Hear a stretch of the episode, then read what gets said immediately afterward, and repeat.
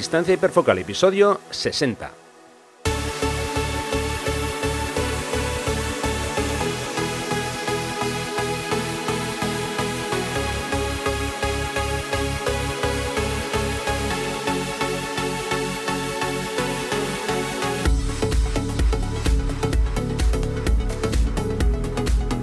Hola, ¿qué tal? ¿Cómo estáis? Bienvenidos a un nuevo episodio de Distancia Hiperfocal, el podcast de fotografía de paisaje y viajes. Soy Rafa Irusta, fotógrafo especializado en fotografía de paisaje, y un día más está conmigo, como siempre, Sandra Vallaure, fotógrafa, viajera y responsable del podcast Destinos y Faca. Hola Sandra, ¿qué tal? ¿Cómo va eso? Pues nada, muy bien, aquí estupendamente, tomando las últimas notas para, para el episodio de hoy, para lo que vamos a contar. Así me gusta, haciendo los deberes. Bien, bien, bien. Bueno, hoy vamos a hablar sobre organización de nuestros viajes fotográficos y también vamos a conocer a un nuevo fotógrafo, por supuesto, que nos va a traer Sandra un poco más tarde. Pero antes de empezar, quiero recordaros que ya tenéis disponibles los talleres del segundo semestre del año y empezamos con el taller Costa Occidental de Asturias los días 25, 26 y 27 de septiembre. Podéis consultar toda la información en rafairusta.com barra talleres. Repito, rafairusta.com barra talleres.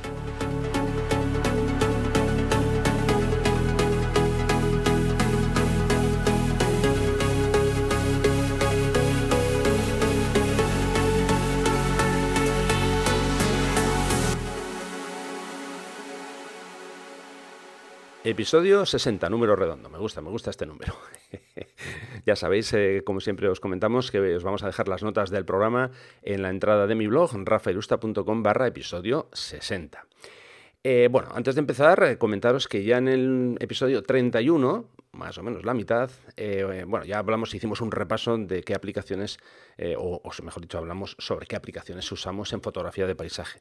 Ahí hicimos un pequeño recopilatorio de, todo, desde cómo organizábamos viajes, cómo nos, eh, digamos, nos poníamos un poco al día de, los lugares que queríamos visitar. Pero bueno, ha pasado un año ya. Esto fue en enero del 2019. yo por lo menos he introducido cambios en mi flujo de, trabajo, en mi sistema de, cómo organizo los, viajes. Y no sé, tú, Sandra, si has introducido también cambios o más o menos sigues igual que siempre. No, yo, bueno, yo también verás, uy, qué matasco, Dios mío, a estas horas. Eh, no, lo que te iba a decir es que yo más o menos tengo un sistema que es bastante sencillo, ahora lo explico, pero sí que es verdad que siempre em, estoy sujeta a cambios y a modificaciones o incluso a usar nuevas fuentes de, de información. Y bueno, pues ahora, ahora lo vemos, con lo cual yo sí, desde la última vez sí que eh, he incorporado algunas herramientas nuevas y, vamos a hablar de eso en, a lo largo de la conversación de hoy. Vale, perfecto. Eh, bueno, yo creo que en común tenemos una serie de cosas como por ejemplo los pasos iniciales, ¿no? que es la búsqueda de localizaciones y las zonas de interés. Bueno, por supuesto ya hemos decidido qué sitio queremos visitar. Eh, en mi caso, esto puede ser válido perfectamente para un viaje que haga fuera como para un viaje que haga, mm, digamos, a nivel interno. No tiene por qué ser un viaje siempre al, al extranjero. Entonces, como digo, lo primero, buscar las localizaciones que más o menos quiero visitar o la zona interesante. Y para eso lo que hago es eh, eh, buscar información por diferentes páginas web, como puede ser 500px, como puede ser Flickr, en fin, directamente en, Google Imágenes. Y lo que utilizo para fijar esos, esos puntos que más o menos tengo ya localizados o esas zonas eh, son dos aplicaciones, Google Earth y Google Maps. Eh, ¿Por qué uso las dos y no una sola? Bueno, pues porque me resulta en el ordenador mucho más cómodo trabajar en pantalla grande con Google Earth para poder organizarme mm, a, mi forma con carpetas y demás. Ya sé que con Google Maps también se puede hacer, pero en fin, yo lo encuentro más, más sencillo con, Google, perdón, con Google Earth. ¿Cómo estamos hoy, eh, tú y yo? tengo mi garganta un poquito, un poquito perjudicada. Bueno, Básicamente yo lo que hago, como digo, es eh, busco una, imaginemos una, una, localización y bueno, os voy a comentar un poco algún pequeño truco que no es ninguna cosa demasiado, eh, demasiado mm, vamos a decir, eh, excepcional, pero bueno, cuando yo busco una localización, generalmente suelo buscar en Google Maps. Entonces ahí localizo el punto GPS y lo que hago es copiar esa información, me voy a Google Earth eh, busco ese mismo punto GPS y dentro de la descripción de ese punto, ahí introduzco las coordenadas, en dos formatos, por cierto. Y, bueno, si hay alguna, alguna nota adicional que quiero añadir, pues también me pongo ahí. Y luego en el nombre de la localización, lo que hago es al final del nombre añadir eh, los puntos GPS. Eh, ¿Por qué los añado en el nombre? Bueno, porque si por lo que sea después tengo que buscar el, sitio, aunque podría hacerlo con Google Maps, depende, digo de la situación, porque yo a veces uso otra aplicación, que ahora os voy a comentar, eh, para trabajar desde el iPad que se llama Gaia GPS. Entonces me resulta mucho más sencillo, más que buscar por el nombre, buscar directamente con los puntos GPS. Entonces si ya los tengo esos puntos en el nombre de la localización, no tengo que andar investigando a ver qué puntos es o qué puntos no, o sea, qué puntos son o, qué, puntos no. Entonces ya digo, pongo el nombre y seguido la localización GPS. Entonces con eso más o menos ya me hago un, pequeño esquema de, los lugares que, quiero visitar. Y aparte esto luego va a tener también importancia en, otra de las aplicaciones que os voy a explicar, pero eso va a ser un poquito más adelante. Eh, más cosas que, hago para organizar los, viajes. Bueno, pues lógicamente eh, lo que hago es buscar información de los horarios de amanecer y de atardecer. Ya sabéis que yo siempre elijo esos momentos, a la medida de lo posible. Entonces, claro, si voy a ir en mes de septiembre, a, imaginemos que me voy a ir a, no sé, a la zona de la Bretaña francesa, bueno, pues quiero saber a qué hora voy a tener el amanecer, a qué hora voy a tener el atardecer. Y, además de eso, bueno, pues eventos como puede ser la salida de la luna o la puesta de, luna, o si voy a hacer fotografía de Vía Láctea, que yo hago poca, pues ya sabes que vivo en el norte y aquí no es fácil porque tenemos cielos muy, muy cubiertos siempre, pero bueno, también, también puedo recurrir a ese tipo de información. Eh, para este tipo de datos mm, tengo dos aplicaciones. Una que es eh, sancal.org, una dirección web más que una eh, aplicación. Entonces, eh, bueno, con esta aplicación puedo buscar información rápidamente en la pantalla grande del ordenador y cuando estoy en, movilidad, que, salgo fuera, pues uso Photopills. Con Photopills es donde, donde tengo guardadas una serie de, localizaciones y, es la, aplicación que, más uso cuando estoy fuera. Y ya os hablé en, el anterior episodio, en el número 31, que para el tema de mareas, pues utilizo tablademareas.com, eso desde el ordenador. Y luego en el móvil, pues tengo una aplicación que creo recordar en su día hubo bastante cachondeo con el nombre, que es eh, Tu marea cerca de ti o algo así. Es que ya no recuerdo porque yo le cambié el nombre cuando me la descargué en el, en el teléfono. Y bueno, básicamente esas son eh, las aplicaciones que utilizo eh, y una nueva que, que, os la voy a comentar después. Ahora te dejo el, el, espacio a ti, Sandra, para que nos comentes más o menos cuál es el proceso que tú sigues. Bueno, pues en, en, mi caso yo también, aunque siempre digo que soy muy flexible, que no preparo mucho mis fotos y tal, sí que es verdad que algunas las, eh, las intento preparar y y siempre intento buscar localizaciones interesantes también cuando, cuando me voy de viaje. Y como tú has hablado de fotografía de paisaje, si te parece, pues mm, yo voy a, aunque los consejos que voy a dar o las fuentes que uso valen para cualquier tipo de localización, pero eh, si si queréis, pues yo lo voy a centrar un poquito más en lo que es fotografía de paisaje pero urbano en ciudad. Em, entonces yo normalmente lo que suelo hacer es que me no es que vaya a copiar las fotos, pero sí que me nutro de muchas imágenes que les veo a otros fotógrafos y aunque luego intento buscar mi punto de vista, ya hemos hablado muchas veces de que también es difícil pues por el espacio que hay o porque sencillamente esa es la foto más bonita y fin. Em, y para ello yo uso una, sigo una metodología muy, muy, muy sencilla. Em, yo lo que uso es Google Docs y, ya está. Básicamente porque me permite trabajar en, el ordenador y que luego todo se me sincronice con el dispositivo que me vaya a llevar, pues o bien sea el iPad en mi caso o cualquier otra tableta o eh, el iPhone o bueno, si tenéis un, un Android también vale. Em, ¿Qué fuentes son las que uso? Pues muchísimas. Yo os voy a citar aquí unas cuantas y luego le voy a pasar todos los eh, la lista completa de enlaces a Rafa, porque si no, pues yo creo que podría estar aquí 10 minutos dándoos enlaces y, sitios. Lo primero que hago es buscar fotos de, otros fotógrafos. Primero empiezo por los fotógrafos que me gustan o que conozco y de los que eh, bueno pues eh, aprendo y me gusta mucho su estilo y las donde hacen fotos, etcétera. Entonces, pues por ejemplo, miro las fotos de Ignacio Izquierdo, que es un fotógrafo del que os hablé en el episodio número 3, o Elaya Locardi, que también os hablé de él en el episodio número 2. Entonces, miro a ver si ellos han estado en la localización a la que, eh, o sea, perdón, al destino al que voy a ir y miro a ver qué fotos han hecho de ese sitio, pues para ver si hay alguna que me gusta, algún sitio interesante o me descubren algo que no haya visto en las webs de otros fotógrafos. Y luego, por supuesto, pues me nutro de otras fuentes. Pues yo, por ejemplo, soy usuaria de Flickr, em, también me meto en 50px, pero también recurro a otras, eh, pues a otras fuentes que quizás son un poquito menos conocidas como eh, OnSplash o bancos de imágenes como Getty, Shutterstock o incluso la propia Adobe que tiene también un, un banco de imágenes y por supuesto eh, pues Google.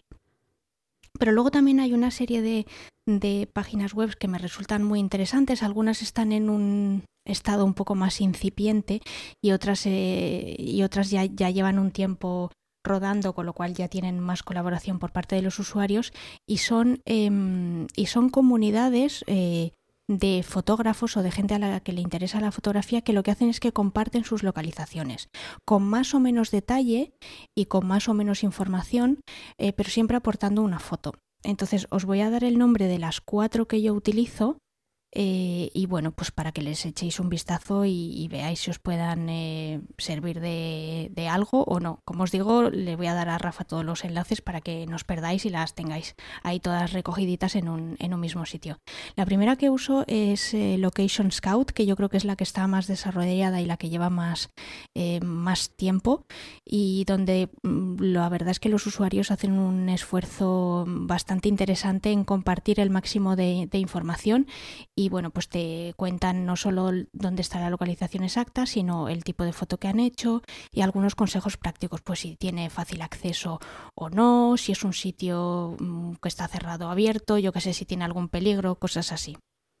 Y luego un poco en la misma línea, pero quizá un poco menos desarrolladas o, que tienen menos información, pero que pueden servir de fuente complementaria a Location Scout, pues son eh, una que se llama eh, Shoot Hotspot, otra que se llama Trover y otra y la más reciente que se llama Photohound. Em, entonces, bueno, pues todas son más o menos parecidas y tienen un poco como la misma filosofía y la verdad es que se pueden encontrar cosas bastante interesantes. Y luego hay otra fuente de información también que me resulta muy interesante, que son eh, pues las publicaciones. Eh, obviamente las revistas de viaje, como pueden ser National Geographic, pues eh, todos los contenidos de Condenas Traveler, Travel Plus Leisure, en fin, todas estas, aparte de las guías de viaje, pues las web como Lonely Planet o lo que sea. Pero luego también hay dos, eh, dos subsecciones, digamos, que me resultan muy interesantes. Em, hay determinadas páginas web que se dedican a eh, curar contenidos de viaje, es decir, a seleccionar em, contenido interesante eh, o bien de terceros o bien propios porque invitan a gente para que escriban para ellos y la verdad es que puedes encontrar cosas muy muy muy interesantes desde el punto de vista visual. Luego también los textos tienen su interés porque cuentan historias y tal, pero desde el punto de vista visual son muy interesantes. Y aquí me gustaría destacar tres. Una de ellas es Behance, que seguramente eh, os sonará porque ya muchos fotógrafos las están usando como si fuera un sustituto del blog Em, otra de ellas es Maptia y otra que he descubierto recientemente se llama Landscape Stories. Y la verdad es que las tres tienen un contenido de altísima calidad y se pueden encontrar cosas muy originales. Y luego, por último, pues también consulto, eh, pero esto ya no específicamente para un viaje, sino de manera más o menos recurrente para que cuando veo algo pues lo guardo y me lo apunto ahí para un futurible, que son las secciones de fotografía de determinados periódicos como pueden ser The Atlantic, The Guardian o el New York Times, que son eh, periódicos que mm, tienen puesto bastante énfasis en la parte gráfica y en la parte visual y donde te puedes encontrar con auténticas maravillas de, fotos. Bien, muy, muy interesante todo esto, este, esta información que nos aportas. Por supuesto, como ya has comentado, vamos a poner todos los enlaces para que nadie se, se, líe. Bueno, eh, una vez que ya tenemos, yo voy a, comentar lo que yo hago, ¿no? Una vez que ya tengo todas las, zonas que quiero visitar más o menos ya preparadas, eh, eh, a lo mejor todavía no tengo las rutas, en muchos casos todavía no he hecho una selección. Eh, porque siempre digo que hay que tener un plan B, ¿no? Si vas a ir a, una zona concreta, dices, bueno, pues voy a buscar una, localización para el amanecer, otra para mediodía y otra para la tarde. No, yo procuro buscar unas cuantas más para tener siempre un plan B, porque imaginemos que vamos a un sitio, no se puede acceder, o en fin, o, en, último, en el último eh, momento tienes un tiempo bastante malo en esa zona y puedes eh, ir a otra. Bueno, entonces yo ahí lo, que busco es, antes que nada, hacer un recopilatorio de todos esos lugares, y para eso lo que uso es la aplicación Notas de, mi iPhone y, del Mac que bueno, es un poco como el, sistema que usas tú de Google Docs. En mi caso, desde Notas lo tengo disponible tanto en el iPad como en, el iPhone, en el ordenador, en fin. Ahí puedo añadir fotos, puedo añadir texto y demás. Pero eso digamos que es la parte estática por esto cuando yo comentaba lo de siempre hay que tener un plan B, yo lo que busco es un poco la flexibilidad, que no tenga que andar eh, navegando en esas páginas de, notas para, para saber muy bien, a ver, mañana a dónde voy, voy aquí, voy al final de la página, voy al, principio. A mí eso me resulta un poco, un poco lío al final, ¿no? Entonces, eh, ¿qué hago? Bueno, pues eh, desde hace ya tiempo utilizo una aplicación que se llama Trello. Es una aplicación que puedes usar desde el móvil, desde una tablet, en fin, desde, desde la web.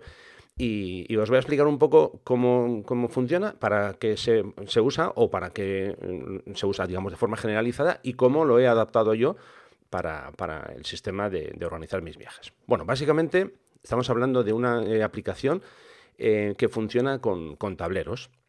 Imaginemos, eh, además de esto ya os voy a poner alguna foto, imaginaos, eh, eh, imaginaos que tenéis un tablero en casa y ahí mm, tenéis diferentes post-it pegados, cada uno con, una localización.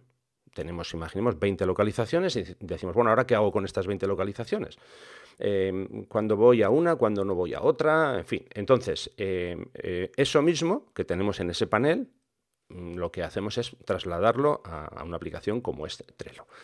Básicamente estamos hablando de un gestor de, proyectos online que lo que te permite es gestionar diferentes tareas Mm, y además esto lo puedes hacer para organizar el trabajo de, un equipo, porque la ventaja que tiene esto es que, por ejemplo, en mi caso, que yo organizo los viajes con Irache, eh, podemos tener acceso a esos tableros, eh, ella y yo, los dos. Entonces podemos, mm, digamos que, añadir tareas, moverlas, cambiarlas de sitio y podemos hacerlo, pues eso, en este caso ella y yo, pero si hubiera más gente en el grupo, imaginemos que em, esto va a ser un viaje de un grupo de amigos, de, cinco amigos, bueno, pues cada uno puede aportar en diferentes eh, localizaciones, moverlas de sitio y demás. Entonces, como digo, eh, ¿cómo organizo yo los viajes y cómo, em, digamos, em, estructuro esta eh, aplicación?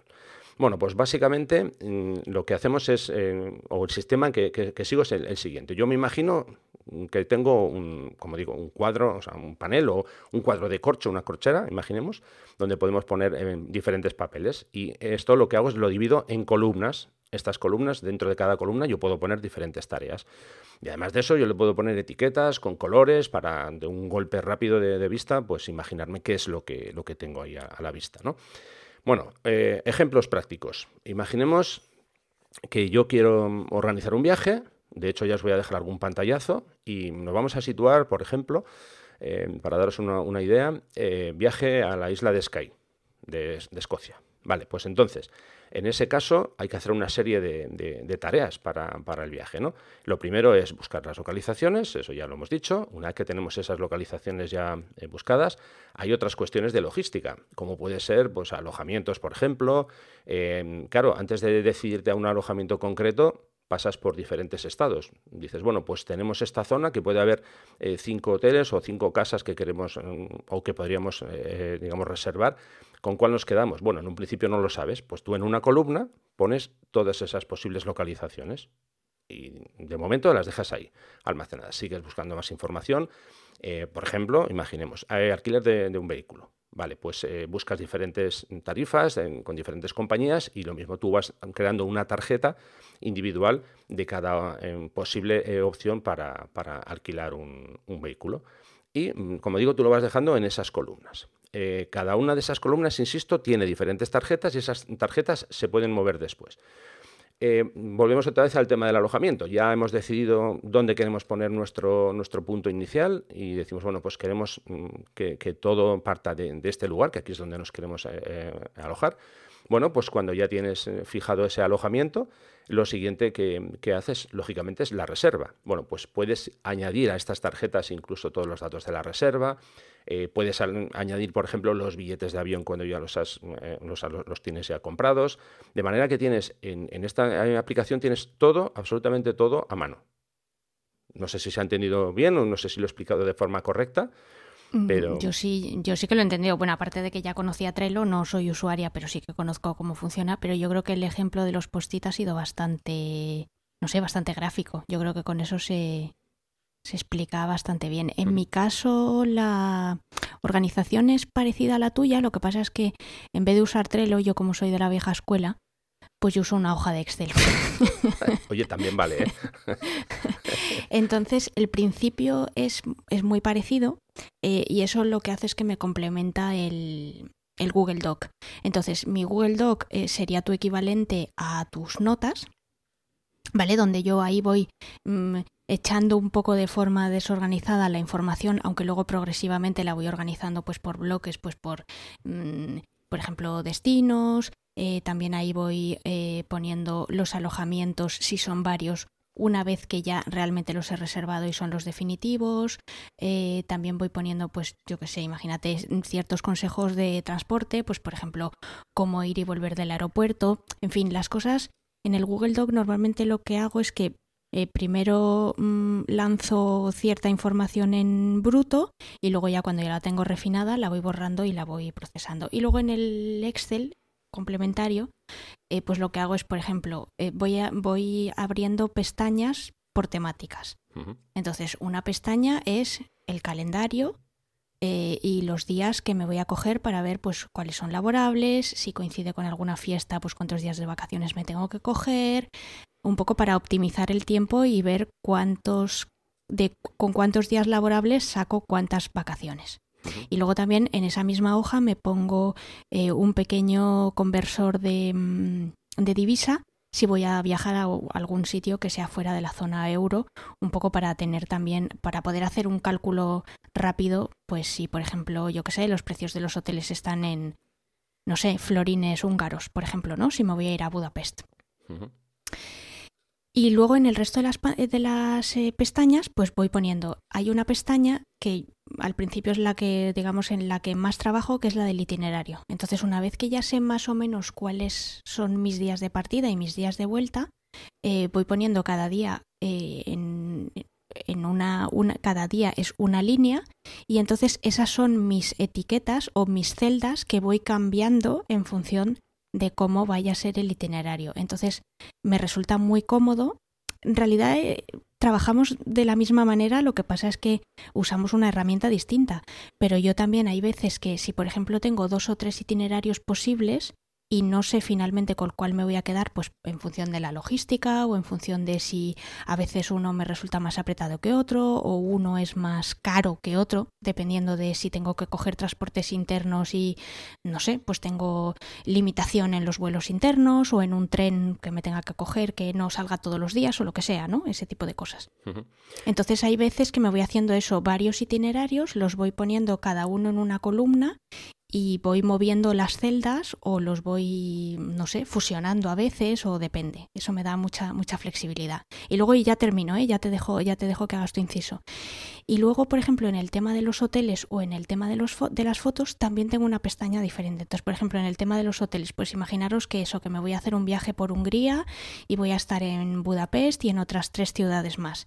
Y no sé dónde me voy a quedar en cada una de ellas y ya he hecho una preselección de cinco alojamientos. Bueno, pues ahí voy poniendo los datos básicos de cada alojamiento y luego con el que finalmente me quedo, eh, ese es el que luego pongo en el Google Doc para saber exactamente dónde me voy a quedar, dónde está la dirección, cómo puedo llegar, eh, qué línea de metro tengo que coger, si me tengo que coger un autobús, mm, qué localizaciones o qué puntos de interés que quiero visitar están cerca, etcétera, etcétera.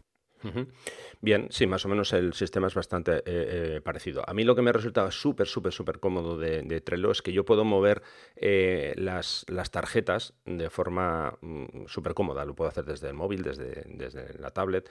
Entonces, ahora voy a explicaros lo que sería el proceso para, por ejemplo, imaginemos que, yo me, quiero ir de, de, salida fotográfica, pero no, no me voy a ir fuera, no tengo que sacar ni billetes de avión, ni reservar coche, ni nada. Simplemente lo voy a hacer un fin de semana, un puente. Imaginemos que me voy a ir durante cuatro días y eh, de hecho os voy a compartir uno de los, tableros para que veáis, os lo voy a dejar en, las notas para que veáis que es algo muy, muy sencillo. Eh, yo lo que, lo que hago de, de entrada, para empezar, es establecer una serie de etiquetas con colores. Entonces, eh, como ya os comentaba antes, estos son diferentes columnas y empiezo con la primera columna, que esa es la columna de etiquetas que es, eh, digamos, para que tengamos una guía. Y yo trabajo con colores y, con nombres, ¿no? Por ejemplo, en mi caso yo tengo la etiqueta de color amarillo, que es, mm, corresponde a, los amaneceres, y ahí le pongo dentro de lo que es la propia etiqueta eh, simplemente dos letras AM de amanecer. Hago lo mismo con atardecer en color naranja, eh, después dormir en color azul con una D dentro, eh, superluna con un color rojo, SL, y Vía Láctea, pues VL en color morado. Bien, la siguiente columna ya corresponde al primer día, el día que, que salgo, lógicamente ese día no hago el amanecer, porque suelo salir mm, generalmente después de comer. Entonces, le pongo una tarjeta de color naranja para el atardecer. De momento ahí no hay ninguna localización, simplemente está la tarjeta en blanco, pero pone atardecer y con eh, la hora más o menos de la zona a la que voy a, la que voy a llegar para el atardecer. Como digo, luego, luego mm, viene la segunda parte, que es el, añadir las localizaciones. ¿eh? Eh, luego, después de eso, una vez que ya tengo puesto el, atardecer, lógicamente pongo una tarjeta mm, que indica dormir, dónde voy a dormir. Bueno, pues eso lo voy haciendo para cada día. Y una vez que ya tengo hecho eso, eh, o sea, repito, ¿eh? tenemos puesto una tarjeta para el amanecer, otra para el atardecer, con los horarios y eh, un sitio donde, donde queremos dormir o incluso se puede poner donde, donde quieres comer. En mi caso, como lo de la comida, vamos un poco dependiendo de en qué, hacia qué localización vayamos.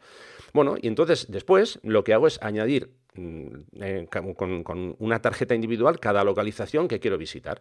Si supongamos que yo voy a estar cuatro días fuera, que serían amanecer y atardecer, 4 por 2, 8 localizaciones, yo siempre procuro poner alguna más, pues a lo mejor pongo 12, que son posibilidades diferentes. Y luego simplemente lo que tengo que hacer es mover entre una columna y otra las diferentes localizaciones. Imaginemos que yo el, primer día quiero hacer un amanecer, eh, no sé, por ejemplo, me voy a ir a la zona de Asturias y Galicia, y el primer día quiero hacer el amanecer en... El primero no porque salgo después de comer, el, el segundo día quiero hacer el amanecer en la playa de las catedrales. Eh, claro, pero imaginemos que en el último, mm, o sea, en el último momento, el, día anterior por la noche, decido cambiar. Bueno, pues simplemente tengo que mover, como digo, con el dedo, una ficha de una columna a la otra. Y ya, digo, a mí me resulta súper sencillo. Otra de las ventajas adicionales, que yo puedo crear una ficha y puedo añadir una fotografía a esa ficha.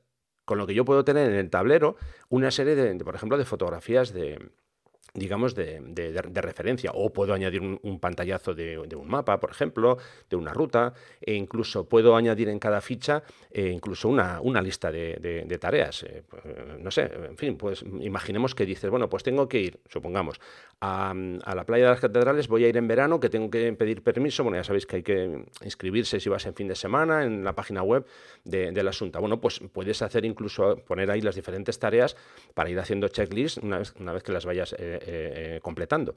Eh, como digo, todo eso puedes añadirlo en, cada ficha de forma individual. y bueno, ya digo, a mí me resulta súper, súper sencillo. Y ya digo, este sería el tablero básico del que os voy a poner una captura y luego, bueno, podemos completarlo como queramos. Reconozco que esto es más para los frikis que queremos tener todo bastante controlado, pero, pero bueno, yo es una opción que os doy ahí. Siempre digo una cosa, que aunque a mí me gusta llevar todo muy bien colocado y todas estas cosas, siempre, siempre hay que dejar el, ahí el punto de eso de, de, aventurero, ¿no? De que no sabes muy bien cómo lo vas a hacer todo. Tú puedes hacerte un plan y luego ese plan eh, siempre se puede modificar. Y lo que digo siempre, vas de una localización a otra y si en, el punto medio te encuentras con un lugar que no tenías previsto, no pasa nada, lo añades ahí y, ya está. Eh, asunto zanjado. En mi caso, lo que cuentas de, de Trello me resulta muy interesante, pero yo tengo un problema. Y es que soy un poco paranoica con cualquier eh, aplicación o servicio o programa o llámalo como quieras, que no sea como que no sea o nativo del dispositivo que uso o de una empresa muy muy gorda, porque me ha pasado tantas veces, pero tantas, usar una aplicación de notas, una aplicación de no sé qué, una aplicación de no sé cuál y de repente, uy, nos ha comprado Microsoft, ahora ya no nos llamamos no sé cuánto. Y como Microsoft tenía otra aplicación igual, pero que a mí no me gustaba, pues esta desaparece.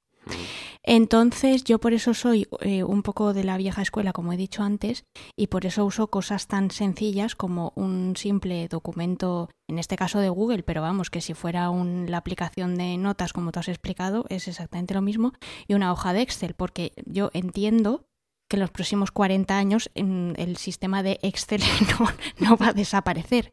Eh, porque es que es una cosa que me da mucha rabia. Cuando ya tengo más o menos un flujo de trabajo o una metodología o ya estoy cómoda con algo con algo que hago para organizar mis viajes, que de repente me trastoquen mis planes y de repente me desaparezca todo, como que me cortocircuito así estilo japonés. Mm. Eh, entonces, mm, verás, como te he dicho, yo no soy usuaria de Trello, con lo cual yo no sé si es una aplicación gratuita, mm, quién está detrás, eh, si de repente cuando hay más usuarios pues se tiene que convertir de pago o no. Ahora, si quieres, nos lo cuentas. Eh, pero reconociendo que lo que me cuentas me resulta muy interesante, mm, voy a seguir con mi sistema mm, prehistórico. bueno, eh, a ver, esto es un tipo de eh, aplicación, realmente no está pensada para esto que yo os he comentado, esto está pensado más para, eh, digamos que organizar grupos Gestión de, proyectos, ¿no? eso es, con grupos, claro, en función del número de usuarios que, tengan que acceder a cada tablero y el número de, tableros que quieras crear, pues tendrás que pasar a, un, modelo de pago. Yo en mi caso estoy usando el modelo free, el modelo gratis, de momento no tengo ningún problema con él, tengo, tengo suficiente con lo que ofrece. Em, tampoco tengo en este momento una necesidad de ir almacenando tableros y tableros. Mm, ya digo, de momento con, las opciones gratis yo me arreglo. Y, bueno, sí que tienes razón eso que dices tú, que al final cuando te metes en una eh, aplicación siempre estás ahí pendiente de lo que ellos, de lo que ellos hagan o, de lo que ellos digan, ¿no? Eh, bueno, ya digo, de momento a mí eso no es algo que me, que me preocupe. Eh, llevo usándolo aproximadamente como un año más o menos, poco después de, grabar el anterior podcast que, en el que hablábamos de, este tipo de, información de cómo organizábamos nuestros viajes. Y, y, bueno, de momento estoy, estoy bien, estoy a gusto y me resulta muy, muy cómoda. Que en un futuro hay que cambiar cambiar? Pues hay que cambiar. no tenemos miedo a los cambios y, haremos el cambio. No, no, si yo, si yo miedo tampoco. Lo que me, lo que me pasa es pereza. Entonces, para mí me resulta mucho más sencillo mm, coger un pantallazo de una imagen, pegarlo en una, pues eso, en un Google Doc y debajo poner las notas de lo que me parece un poco como imprescindible y luego siempre uso, como tú bien comentabas, eh, pues fotopills para ver, eh, pues eso, los amaneceres, los atardeceres, la hora azul, que normalmente suele ser lo que más me interesa, y, y alguna cosa más, tanto tanto cuando estoy aquí desde casa planificando alguna foto concreta, si es el caso, o cuando estoy en, eh, sobre el terreno, y ya está la verdad es que yo mm, quizá es eso, no es tan no es tan dinámico y no es tan no sé, no es tan organizativo como lo que haces tú, porque yo es verdad que al final cuando me junto con con una guía un poco extensa eh, pues por ejemplo, no sé, me estoy acordando de la guía que hice para Japón, que eran como 20 o 30 páginas, pues sí, al final tienes que ir de una página para arriba y para abajo, pero entonces tiene sus inconvenientes y tiene su parte incómoda. No es tan sencillo como ver un tablero y que lo tienes ahí todo a, golpe de un vistazo. Pero bueno, no sé, a mí me funciona. Y ya digo que de todas maneras no hay un. O sea, ni hay una receta mágica, ni hay una solución única, y todo tiene sus ventajas y sus inconvenientes. Con lo cual yo creo que cada uno al final tiene que encontrar un poco lo que le resulte más útil si es que también quiere planificar eh, fotos, porque luego hay otras personas que no les apetece o no pueden o, o solamente hacen salidas mucho más cortas que no necesitan tanta preparación como lo que hacemos tú y yo para nuestros viajes. Sí, al final, bueno, estos son eh, herramientas, dos formas diferentes de, organizar y lo, importante es eh, tener la posibilidad de salir, de, hacer fotos y ya está. Como nos organicemos al final es un, paso intermedio, pero bueno, queríamos compartir con vosotros cómo lo hacemos cada uno y para que veáis también un poquito las, diferencias. Eh, ni el método de, Sandra es mejor que el mío, ni el mío es mejor que el suyo. Son dos métodos diferentes que al final nos, nos llevan al mismo punto. Salimos, hacemos fotos y después venimos a casa y las revelamos. Algunos tardan más que otros, pero bueno, lo digo porque ya sabéis que siempre yo soy bastante perezoso. Bueno, no, realmente no es perezoso, ¿eh? que mi sistema de, revelado pues me lo tomo así con mucha, con mucha calma. Eh, nada, ya hemos dado un pequeño repaso, yo creo que bastante em, eh, interesante. os vamos a dejar toda la información de lo que hemos hablado hoy, que hay bastante chicha en las notas del, programa. Y... Sí, hoy tienes trabajo. sí. y bueno, pues nada, seguimos adelante. Venga.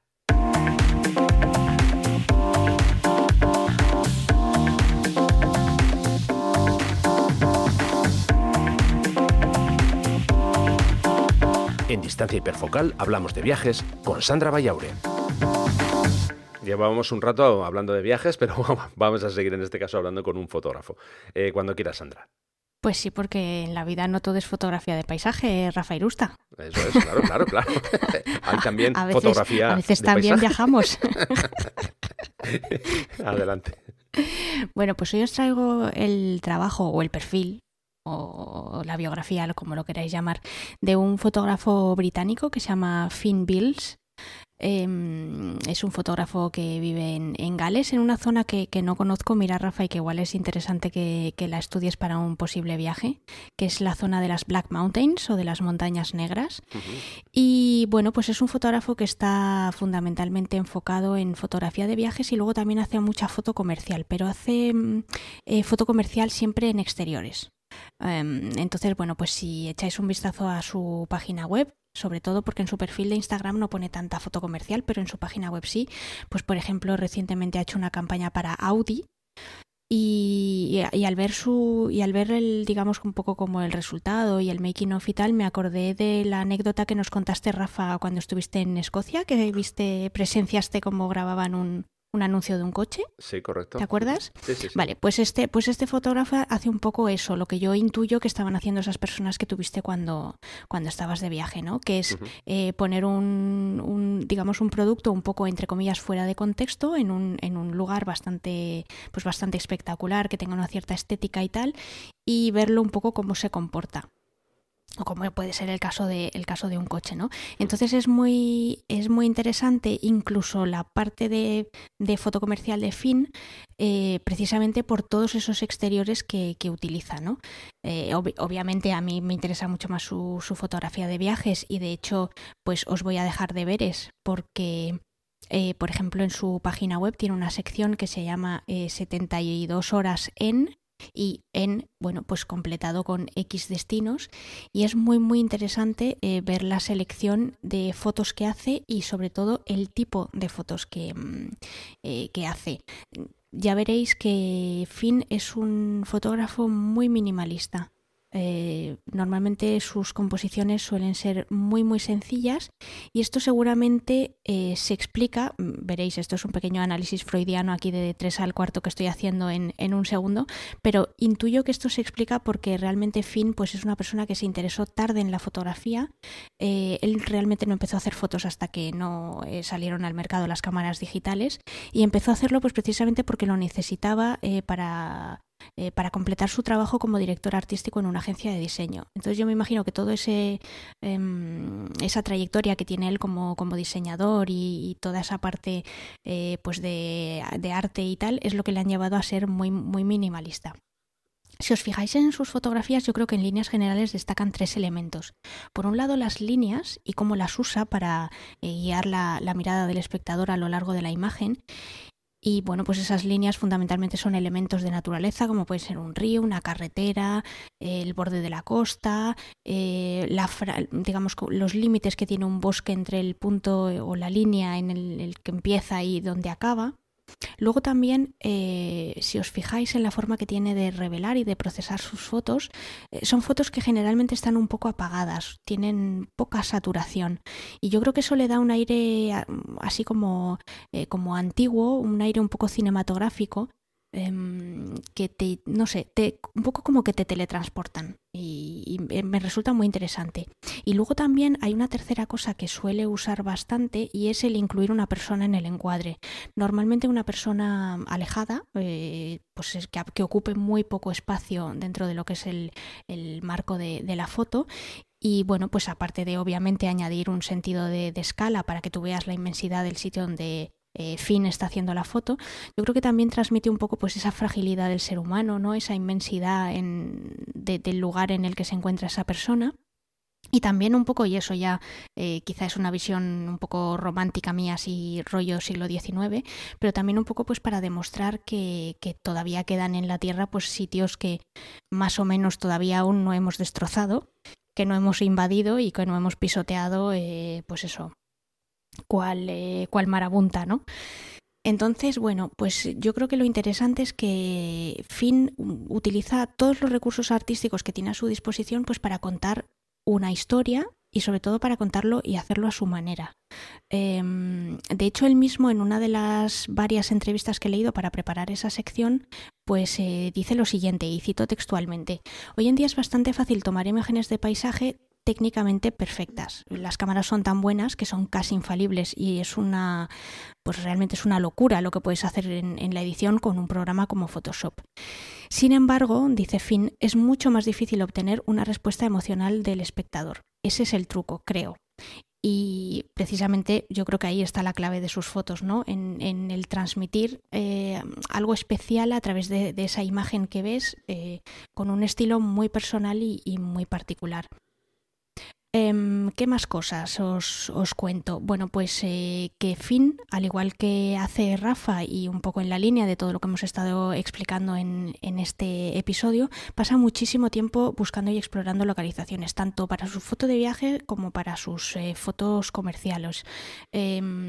Em, puede pasar días, semanas eh, buscando primero desde casa y luego también explorando eh, la zona en la que él piensa que la sesión fotográfica o el viaje puede ser interesante y siempre dejando un lugar también para la improvisación y para las casualidades, porque a veces, pues por mucho que lo lleves todo preparado, como también mencionaba Rafa a lo largo del episodio, a veces te encuentras con sorpresas o te encuentras con, con imprevistos, pues que hacen que, que, bueno, que tengas que recurrir a cosas que no tenías planeadas y a veces la foto sale incluso mejor de lo que, de lo que te esperabas, ¿no? Em, entonces, bueno, yo creo que es un, que es un fotógrafo que merece mucho la pena que, que le echéis un vistazo, que además yo creo que encajaba muy bien con la temática del, del episodio de hoy y, os recuerdo que si tenéis un, ratito le echéis un vistazo precisamente a esta sección que os digo de 72 horas en, em, porque yo creo que vais a sacar bastantes ideas interesantes y que podéis aprender mm, bastante de, un fotógrafo como, como Finn Bales. Perfecto, Sandra, nos apuntamos esa, esa tarea y, bueno, por supuesto que lo, lo vamos a, hacer. Eh, venga, pues nada, seguimos.